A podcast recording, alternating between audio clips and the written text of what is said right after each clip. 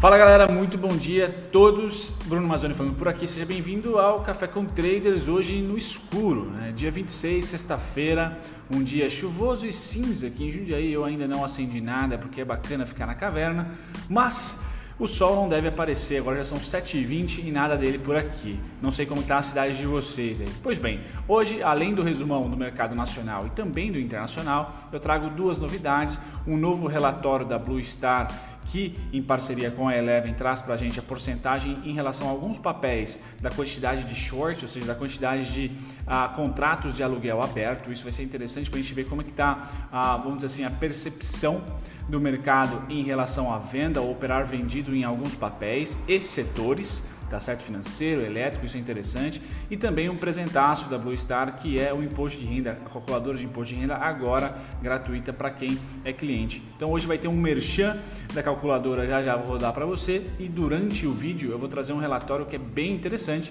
que quem tem, quem é assinante, quem é lá, assinante não, né? Quem é assessorado pelo Gui, que sempre está no o link sempre está na descrição aqui para você ser assessorado, você tem acesso a esse relatório que já já vou mostrar aqui, beleza? Vamos lá ao merchan do imposto do leão, cuidado com ele e aí a gente começa o nosso café. Olá pessoal, tudo certo com vocês? Espero que seja tudo em ordem por aí. Eu tenho uma boa notícia para você que está olhando para o imposto de renda e com dúvidas ou precisando de algum auxiliador. A Blue Star, que é parceira do canal, está oferecendo uma plataforma de cálculo de imposto de renda gratuita para os seus clientes. Com essa plataforma, você conseguirá calcular corretamente o IR devido, apenas fazendo aquele upload das notas de corretagem. Acesse o primeiro link na descrição para chamar um assessor da Blue Star via WhatsApp e entender as regras para ter esse benefício.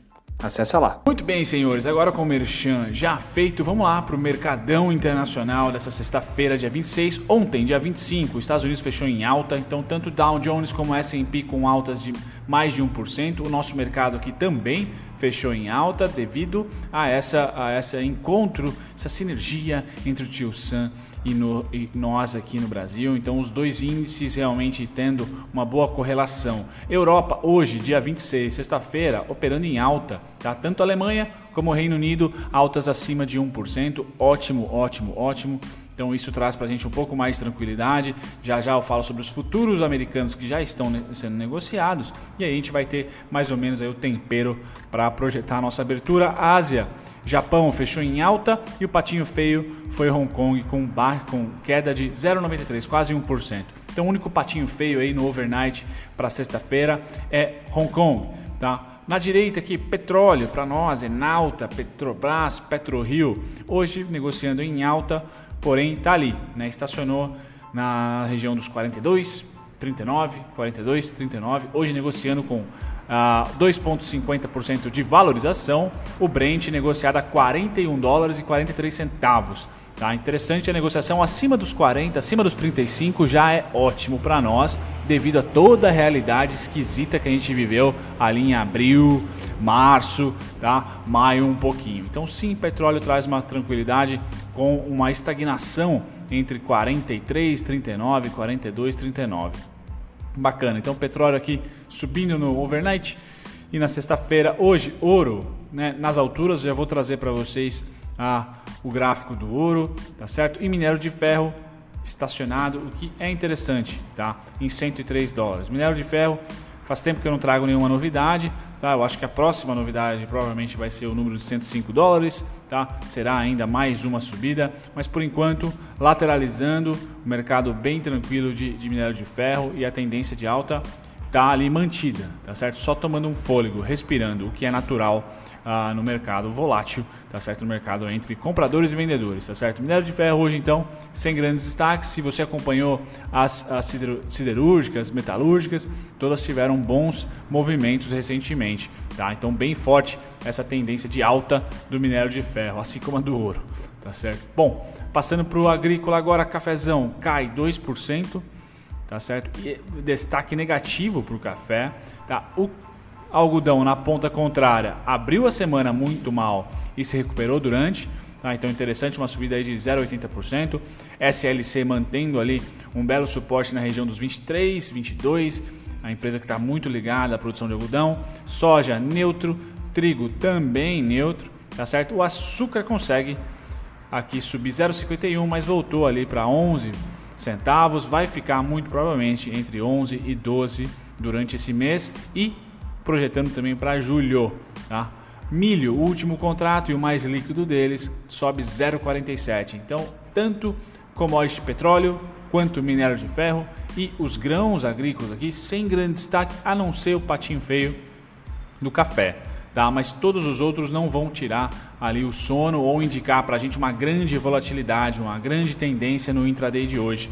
Ontem eu comentei com vocês que o café perdeu um pouco da eficiência porque tinha muitos dados tá, durante a bateria do dia. Não sei se deu para vocês tirarem algum proveito, algum benefício. Hoje o mercado está lateral. Tá? É uma sexta-feira e o mercado lateral, fim de mês. Segunda-feira, tá? Segunda e terça haverá rolagem aí de dólar e de juros. Então, muita atenção para a semana que vem. O café volta a ser, digamos assim, decisivo, né? Centravante. Bom, vamos lá falar agora do, da proteína, né? Do mercado de proteína animal. Tá trazendo para vocês os principais contratos futuros. Começando com o digníssimo gado de engorda. Cadê ele? Tá aqui. Subida de 0,40, tá certo? Eu que estou esperando na escadinha ali tentativa de um, de um pullback da Minerva.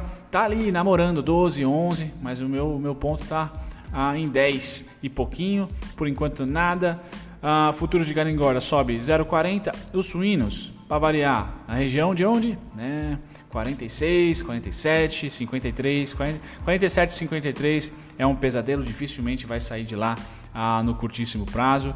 Tá? 40, praticamente 47 aqui mil sendo negociado, uma alta overnight aí de 2,18. Tá? Temos o futuro de gado em pé subindo 1,13. Então, sim, se os grãos estão ali a menos para alta, a menor para alta, tá? Mesma coisa para o petróleo estabilizando, minério de ferro estabilizando. A parte de proteína é, é buy hoje, né? São os três contratos positivos hoje, os três contratos com variações positivas. Essa é a resiliência do setor, tá certo? Parece um grande protocolo aí anti-crise o setor de proteína e grãos. Tá? Então hoje proteína se destacando com o bovino subindo 1,13%, que é o principal que gado em pé, e o suíno recuperando ou namorando essa região aí, lateral de 47 mil. Tá? Pois bem, voltando aqui agora trazendo para vocês os índices futuros, para a gente tentar trazer um termômetro aí de como vai ser nossa abertura aqui da BMF. Tá? Vamos lá. Estados Unidos, S&P 0,71, tá? Nasdaq 0,07, tá? Dow Jones menos 0,26. Então, Estados Unidos nos futuros aqui ah, sem grande tendência, a não ser o S&P que principalmente, que é o principal termômetro para nós. Então, S&P ontem subiu 1.10 e o nosso mercado futuro, não o à vista aqui no caso, 1,84. Já já eu trago o gráfico do Ibovespa para trazer para vocês. Trago já. Tá? O Ibovespa ontem fechando aí na região de 95 mil, quase 96 mil, tá certo? Uma alta aí de 1,70% tá? no intraday. Se a gente voltar aqui, o, o S&P fechando aqui ontem a 1,10 o Bovespa à vista a 1,70. Então ele subiu um pouquinho mais do que o S&P, contrariando o que eu achava. Né? Tô muito uh, acreditando muito que o Brasil vai subir menos quando os desenvolvidos subirem e vai descer, vai retrair menos quando os desenvolvidos retraírem, tá certo? Porque a gente tem muito material básico aqui e alimentos e commodities. Isso deve atrair a grana se e somente se nós tivemos mais uma aversão a risco, como foi em março e abril, ou seja, mais uma crisezinha, seja via pandemia ou seja via qualquer outro tipo de problema, tá? Que 2020 é uma caixinha de surpresas. Mas por enquanto e para essa sexta-feira, nossa abertura deve ser lateral, tá certo?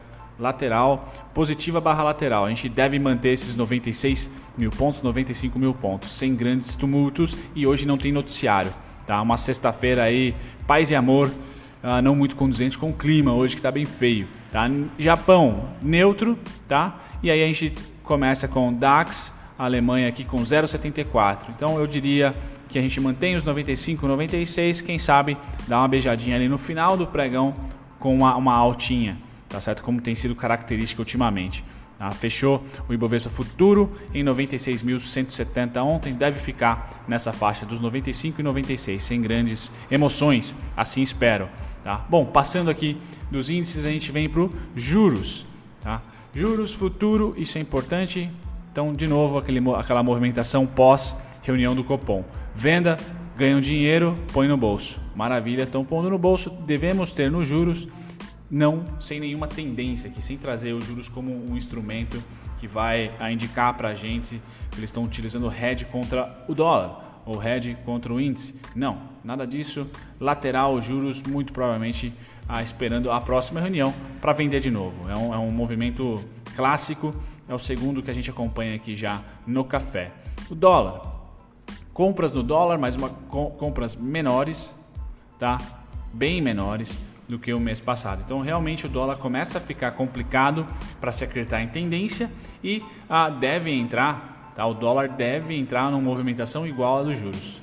Tá? De lateralização finalmente. Eu sei que lateralizar a 5 a quase 5,50 é péssimo, mas o fato de lateralizar e não oscilar é ótimo para as empresas, porque aí elas já sabem que o cenário é crítico e elas se defendem. Tá? Operam no mercado futuro, por exemplo, com o hedge, tentando ganhar alguma grana, mas elas sabem, têm pelo menos noção que dali a três meses, dali a um mês, dali a seis meses, é o melhor de todos os mundos, né? fazer planejamentos semestrais do câmbio, ela consegue firmar contratos ali com uma certa previsibilidade do, do nosso câmbio, o que é ótimo, tá? Então que o dólar estabilize. Aí deve ser essa a, a falta de tendência para o dólar no próximo contrato que começa semana que vem. Tá? Uma lateralização, sem grandes tendências. Assim eu torço. Tá?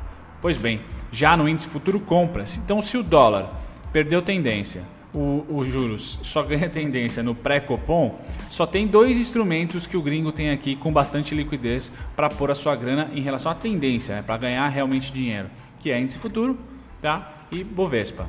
Se ele está comprado no futuro, ou seja, no curtíssimo prazo que vence lá em agosto, bem no mês que vai ser divulgado os, os resultados, muito provavelmente tá, ele deve estar tá vendendo o à vista. Tá? Ou deixando à vista meio que no limbo porque ele já está vendido no à vista. Lembrando que o mercado à vista é o mercado de ações e não tem vencimento. Ele vende, só fica pagando aluguel. Tá? Então aqui a compra no curtíssimo prazo é nítida, um belo e muita, muito volume aqui, para inverter esse saldo aqui vai precisar de muita venda, tá certo? Então comprado no índice futuro, o que dificulta o nosso índice futuro a cair com força. Tá? Me parece muito mais é, se cair terá suporte, será, será pullback. Tá? E quando a gente passa para o mercado à vista, sem interesse. Eles estão basicamente dançando com a cotação. Não rolou ainda aquela assimetria que eu comento com vocês aqui há alguns cafés, onde de repente o fluxo gringo sobe e o preço cai, ou vice-versa, né? o fluxo gringo desce e o preço sobe. Tá? Isso gerará sinal para mim, tá? onde pô, a gente pode aproveitar essa diferença, tá? já que o fluxo gringo representa aí 40, 45% da grana movimentada na nossa bolsa. Então, o que se dá destaque aqui é o índice futuro, tá? muito comprador e dólar e juros começam a ser ótimos para scalpers ali de tape reading, né? de resistência e suporte, porque acho que não vai ter mais tendência forte principalmente ah, no dólar, os juros já é clássico, já faz um tempo que é só venda quando tá tipo dois dias da, da reunião do Copom. Tá? Na, no mercado à vista, nada a declarar aqui, porém, hoje eu trago esse, esse, esse novo conteúdo que é exclusivo aqui da Blue Star para você que, que é assinante, tem os links uh, merchan feito aí no começo do vídeo, link para você falar com o Gui via WhatsApp, que é o meu assessor lá. Ele vai ensinar você como uh, chegar nesse relatório. Eu também falo já já para vocês, mas basicamente, galera, aqui tem o saldo. A, a fonte é da Bloomberg, mas os créditos vão, além da Blue Star, vão para a Eleven, tá? que é uma parceria com a Eleven e Blue Star. Então, o que, que eu tenho aqui? A porcentagem de aluguel para cada setor. Então, no setor financeiro, e das todas as ações que compõem o setor financeiro, nós temos 27%, 28% porcentagem total alugado, das ações alugadas, ou seja, de posição vendida. Tá? Materiais básicos, 17%. Consumo cíclico, 17%. Consumo não cíclico, a 12,64%. O que eu mais quero trazer aqui para vocês é o setor financeiro sendo o primeiro de posição short. Então, se você reclamar assim, pô, a Itaúsa subiu e caiu de novo, Mava, tá aqui. Tá? É igual a Cielo, né? A Cielo esteve muito vendida durante o ano passado, subia e caía, porque tinha muita posição short lá, é difícil squeezar esses caras. Tá? Então, só para trazer para vocês o destaque aqui, dê um pause para você ver os outros setores se lhe interessa, mas como commodity tem pouco, tá? Short, tá? A não ser aqui o consumo cíclico que também cai para gente aí como sendo materiais básicos e consumo cíclico como sendo também interessante no, num protocolo de crise, tá? Commodities tem uma menor porcentagem de venda, tá? Serviços públicos também. E aí o que ganha pole position é realmente o setor financeiro, com um destaque muito grande. Então as ações são mais líquidas do setor financeiro, o risco é maior. Vai ser difícil encontrar tendência em você aí que está Bradescão, Itaú, ah, Banrisul, esse pessoal todo. Tá? Lógico que o estudo tem que ser muito além de uma simples porcentagem de short, tá? Porém, de BTC no caso, né? Porém, é interessante ver esse estudo na minha opinião, tá? Pois bem, passado aqui, ó, agora eu entro para vocês trazer aqui ações, né? Ações com porcentagem do free float alugado maior que 10%, ou seja, dentro das ações que a sardinhada nós estamos dispostos e está disponível para a gente tradar, quanto dessa porcentagem está short? Quem ganha? IGTA, tá? Shopping aqui e a Gafisa. Então são curiosidades que eu vou trazer uma hora ou outra para vocês, tá? Para não ferir também ah, eticamente aí, alguns relatórios, mas esse relatório eu faço questão para trazer algumas curiosidades de venda, de short. Às vezes você fala assim, caramba, o ativo sobe, mas está uma pancada depois. É porque ainda temos muito vendidos ah, pendurados ali e aí faz com que a, a precificação tenha uma oscilação negativa. Tá? Bom, você que está aí ah, na Oi, por exemplo, a Oi não está nessa lista. A Via Varejo não está nessa lista. A Cielo não está mais nessa lista. Esteve por muito tempo.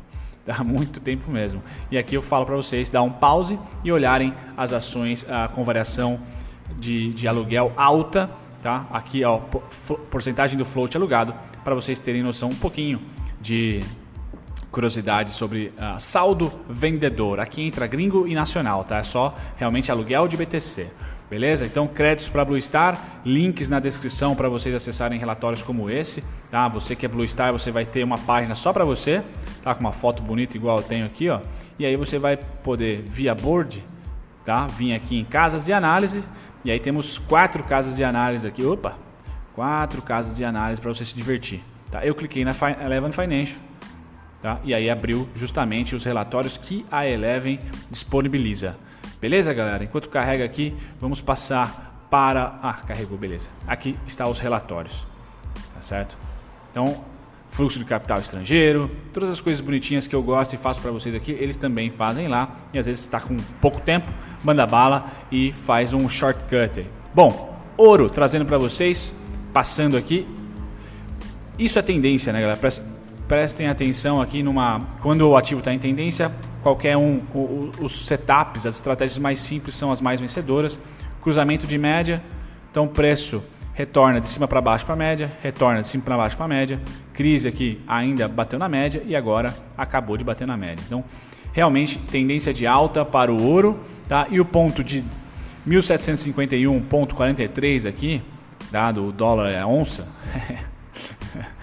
ah, uh, é suporte já, tá? É um rompimento aqui de possível, da possível máxima que demorou muito tempo para conseguir romper, tá certo? Muito tempo para conseguir romper. Segue em tendência o ouro com as médias abaixo do preço. Tá? Forex, para você que opera Forex, aqui só uma curiosidade harmônicos. Então, se você gosta de estruturas harmônicas, padrões harmônicos, deixe no comentário, que eu gosto muito, entendo, fiz bastante curso e estudei bastante Scott Carney, Larry Pesavento é o meu mentor, então gosto de padrões harmônicos e em Forex dá muito certo, né? Porque é mercado bem congestionado, harmônicos W e M dão certo. Mas basicamente, você que opera aí Forex, hoje eu trago um suportão aqui na parte do 1.098 do euro dólar região de resistência atual, mas divisor de águas de baixo para cima é resistência de cima para baixo suporte em 1.1279 e o único alvo 1.14360 para o digníssimo euro dólar. Ibov chegando próximo da média de 200. Então mostrei para vocês a média de 200 lá no ouro. Aqui no Ibov é a mesma coisa. Então o preço vem de cima para baixo, suporte, suporte, suporte. Aqui tentou fazer suporte no, durante a crise e agora vem de baixo para cima. Então a região aí dos 105, dos 99 aos 105 vai ter uma lateralização muito provavelmente. Tá? Na parte de baixo eu trago esses dois pontos de suporte, 87 mil e 80.715. Por que eu estou falando para vocês oscilações grandes? Porque eu estou aqui mais ou menos no médio prazo, indicando para vocês uma oscilação total de, do mês de julho, por exemplo. Tá? Fora isso, a, o grande pullbackzinho de 7 mil, 7 mil pontos, 7 mil, 9 mil pontos, se projetado novamente, a gente está falando aí de 89.584. Conforme o preço vai se valorizando, eu vou trazendo esse fluxo junto, tá? E nada mais, nada menos. Esse é o Ibov, galera. Subiu bastante, tá certo? Subiu muito e o, o mercado financeiro está com excesso de liquidez. Então dificilmente vai, a gente vai conseguir uma pernada ah, de extrema volatilidade de baixa, porque o, o, o dinheiro ainda não tem para onde fugir tá certo? As coisas estão caminhando do jeito que estão, todo mundo sabe da realidade, ah, mas o dinheiro hoje, mais do que nunca, rende muito mais aqui dentro tá? do que em qualquer outro lugar fora ah, do mundo financeiro, certo? Então ainda, ainda não, né?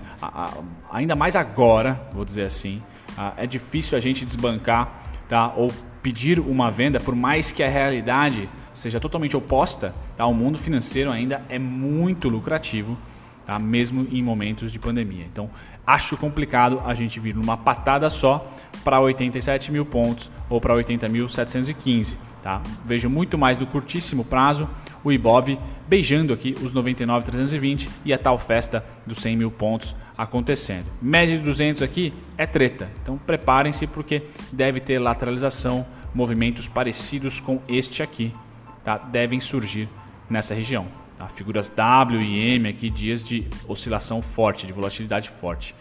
Os principais ah, movimentações de ontem, né? Então, oi, postei um vídeo só para dizer sobre a empresa que ah, o fundo que acabou liquidando as, a, parte da operação, mas já deixaram nos comentários que ela, a, a empresa Gold Entry, né, o fundo, liquidou metade da sua posição para comprar um outro ativo que a Oi está vendendo, ou seja, Há muito noticiário na Oi, me parece que o mercado está gostando do que está vendo porque a gente vê oscilações positivas enquanto o índice não está aquela coisa maravilhosa. Né? Mas sim, ontem variou digníssimos 8 centavos, que para Oi é um mundo. Né? Cielo, 4,87 também ali, depois da, da, do stop acionado do Banco Central, tenta a não se desvalorizar tanto e sobreviver aí aos R$ reais. São os dois grandes destaques. E aqui é uma, é uma briga danada, né? Oi, Cielo, Via Varejo, IRB e Cogna não é para qualquer um, né? Tem que ter muita emoção mesmo, tem que gostar de emoção. Maiores altas, nós temos aqui, blá blá blá, sem nenhum destaque hoje de maiores altas. Maiores baixas de ontem, BPAN. Tá anotado, vocês me pediram, deixa comigo que eu vou fazer um vídeo sobre o Banco Pan. Beleza, galera? De resto, Agradeço a companhia de vocês, peço perdão pelo barulho ao fundo, como sempre. As coisas vão melhorar já já e trago novidades para vocês semana que vem. Tchau, tchau.